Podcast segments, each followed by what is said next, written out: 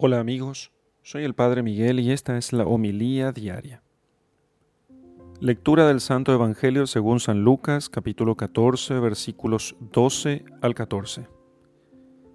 En aquel tiempo, Jesús dijo al jefe de los fariseos que lo había invitado a comer, Cuando des una comida o una cena, no invites a tus amigos, ni a tus hermanos, ni a tus parientes, ni a los vecinos ricos, porque puede ser que ellos te inviten a su vez y con eso quedarías recompensado. Al contrario, cuando des un banquete, invita a los pobres, a los lisiados, a los cojos y a los ciegos, y así serás dichoso porque ellos no tienen con qué pagarte, pero ya se te pagará cuando resuciten los justos. Palabra del Señor. Gloria a ti, Señor Jesús. Queridos hermanos, Jesús, como muchas veces, fue invitado a comer por, por la gente importante del lugar. Y entonces él una vez más utiliza esa imagen del banquete, de la comida convival, para transmitirnos una enseñanza muy importante. Entonces se dirige a los que le habían invitado a él y entonces el Señor dice, cuando des una comida, una cena, no llame a tus amigos, sino que llama a aquellos que no pueden, no pueden retribuirte el favor. ¿Por qué? Porque entonces se te pagará esa generosidad. Porque si se te paga en esta, en esta vida, ya después no se te pagará. Pero en cambio, si invitas a los pobres, a los lisiados, a los cojos, a los, a los miserables, a la gente de la calle, entonces se te pagará cuando resuciten, en la resurrección. Es una promesa, estamos delante de una promesa, una promesa que el Señor, el Señor cumplirá. Los amigos, los parientes, los vecinos ricos se verán obligados por nuestra invitación a después corresponder de algún modo. Y entonces también todo, o sea, lo invertido en esa cena ha dado sus frutos. Lo mismo, si nosotros ayudamos solamente a aquellos que nos pueden ayudar, que nos pueden retribuir el favor, eso dará su fruto, porque ellos podrán retribuirnos el favor después. Y ciertamente, eh, si hacemos nosotros para que otros nos retribuyan, bueno, puede ser una obra humana recta, muy buena inclusive, si hay rectitud de intención, o sea, si no queremos con eso tener favores que sean injustos, ¿sí? Em, si nosotros hacemos alguna cosa por apostolado, por amistad o por, tener una cena con los amigos y familiares para unar los lazos familiares.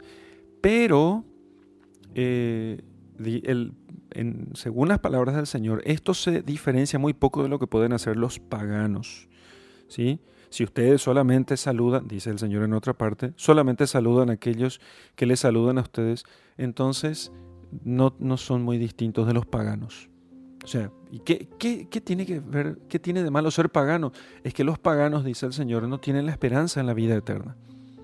En cambio ustedes, ustedes tienen que hacer por la esperanza en la vida eterna.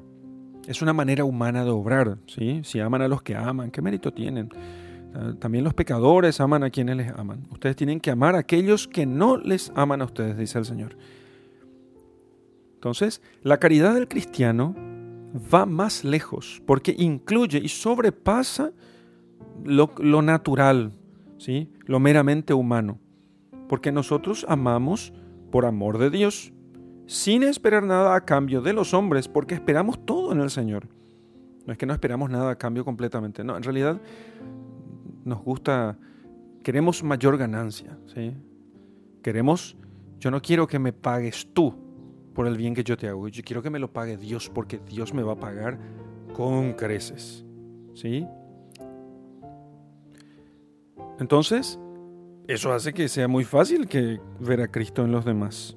¿Sí? Muy fácil. Porque comenzamos a ver las cosas con ojos sobrenaturales. Así, los pobres, los mutilados, no me pueden devolver nada, pero Cristo me los puede devolver. Él me va a pagar en la vida eterna.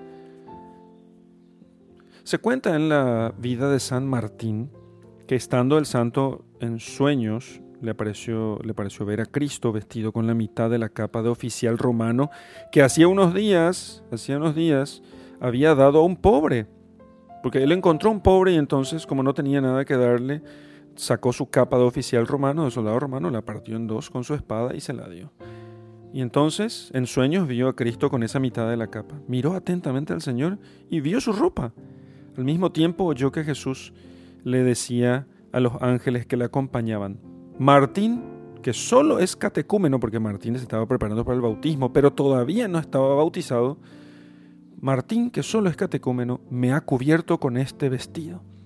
Y enseguida el santo recordó estas palabras de Jesús. ¿Cuántas veces hicisteis eso a uno de mis hermanos más pequeños? A mí me lo hicisteis. ¿Ven? Esa visión le llenó de aliento y, así recibió enseguida el bautismo. Nosotros nunca debemos hacer el bien esperando en esta vida una recompensa, ni siquiera un fruto inmediato.